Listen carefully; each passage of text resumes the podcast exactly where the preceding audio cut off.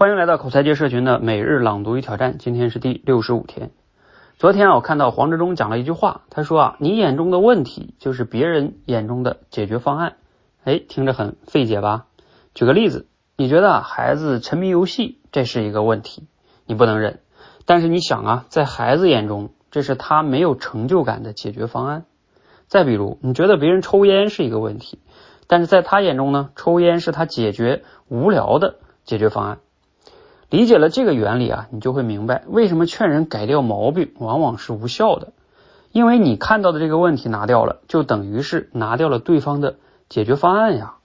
他要面对他的问题了，他就更痛苦。而一痛苦呢，他还是要按照惯性回到他传统的解决方案上去。那你的问题就又回来了。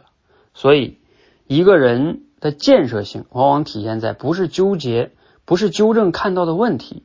而是要和纠正的人一起去面对他所面对的问题。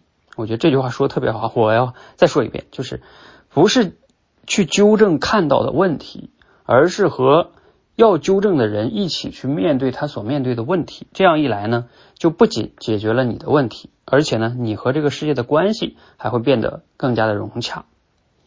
好，内容来自于罗胖六十秒哈。哎，今天这个素材呢，你听了之后有没有什么启发哈？哎，我自己是特别喜欢这个素这个素材的啊，包括呢，我们可以用今天这点素材讲的这个角度哈，就是我们眼中别人的问题可能是别人的解决方案，就是这个角度去看一看啊。比如说我们现在自己呃观察到的，你觉得你身边的一些家人、哈哈同事、领导等等等等的，你觉得他们身上存在某些问题，对不对？那有可能哈，是不是人家的一个解决方案呢？你不能把人家那个问题拿掉呢？啊，这个是一个角度哈。就像刚才这里边举的例子，已经说的很明白了。那在这里呢，啊，我更想说的一个角度是叫反省自己。什么意思啊？其实这句话同样适用于自己呀。也就是说，我们平时选择的某一些行为，呃，可能我们是用这些行为在掩盖某些真正的问题。就比如说像小孩儿，他在那打游戏，其实是在用这个掩盖自己在学习上、生活上得不到成就感和存在感，是吧？那他真正的问题也是要解决那个学习问题，就学习成绩啊，包括在现实社交中的跟父母的关系啊，这些等等等等的这些直面这些问题，他是要去面对的，不能一直逃避在游戏的世界里啊。好，那孩子有时候可能太小了，是吧？他没有这么高的觉察能力，其实我们成年人也有的啊。我们每天在工作、生活、家庭中也会遇到很多实际的问题，是不是？然后我们也有时会习惯性的选择一些逃避的方式。那这个方式可能也有很多，比如刷短视频、玩游戏啊，或者是抽烟、喝酒啊，或者是跟家人发脾气等等等等等等等等，是不是？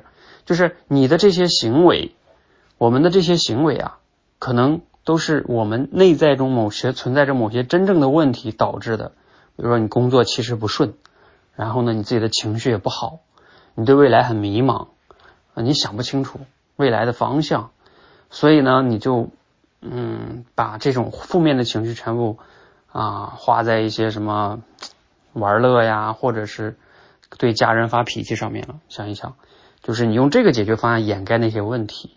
所以，我们我觉得，我觉得更重要是反思自己哈。那比如说像我自己哈啊，我自己在创业的过程中会经常遇到各种各样的问题要解决，怎么解决学员持续行动的问题呀？怎么解决这个更好的训练的问题呀？怎么解决更好的营销传播的问题呀？等等等等等哈。哦，我每天要想一大堆的问题，有时候呃，坦诚的讲，就是想的也想不出来解决办法，然后情绪也比较低落，所以有时候可能会选择去。啊，刷一会儿新闻啊，看一个电影啊，等等等等的，那这个就会导致你要是看偶尔看一些还好，对不对？看太多那就证明有问题，那就要去想，这就是你在你在掩盖真正问题的一种拖延的手段。所以这个时候就要能觉察到自己去拷问自己，说我现在面临的真正的问题到底是什么？那我要怎么样去解决那个真正的问题呢？不能一直在这逃着呀，啊，逃一会儿可以哈。但是我不能一直逃着呀，你看，这个就要觉察自己啊，然后去直面真正的问题，解决了真正问题，那一切的问题才会真正的迎刃而解啊，我觉得不仅是别人哈，对自己更重要，尤其是要先从自己反思。包括比如说，我们再多说一句哈，比如说你看见孩子玩游戏你很生气，其实你为什么会很生气呢？有的家长可能就没那么生气啊，就是孩子可能学习不好，导致你自己觉得也非常没有安全感，你觉得孩子这生人生要毁了啊，等等等等等等的，他也是不是你太大惊小怪了呢？啊？所以你看，这里边背后可能你对他发火，也有你自己的问题没有解决，你自己缺乏安全感，啊，这个说到最后反求诸己嘛，嗯，好，希望哈我们能看到问题的时候想一想啊，或者是某些我们看不看不顺的一些眼的事情，想一想是不是自己存在某些真正的问题呢？选择去直面它，解决它，一切才会迎刃而解。让我们一起每日朗读与挑战啊，持续的输入、思考与输出，口才会变得更好。谢谢。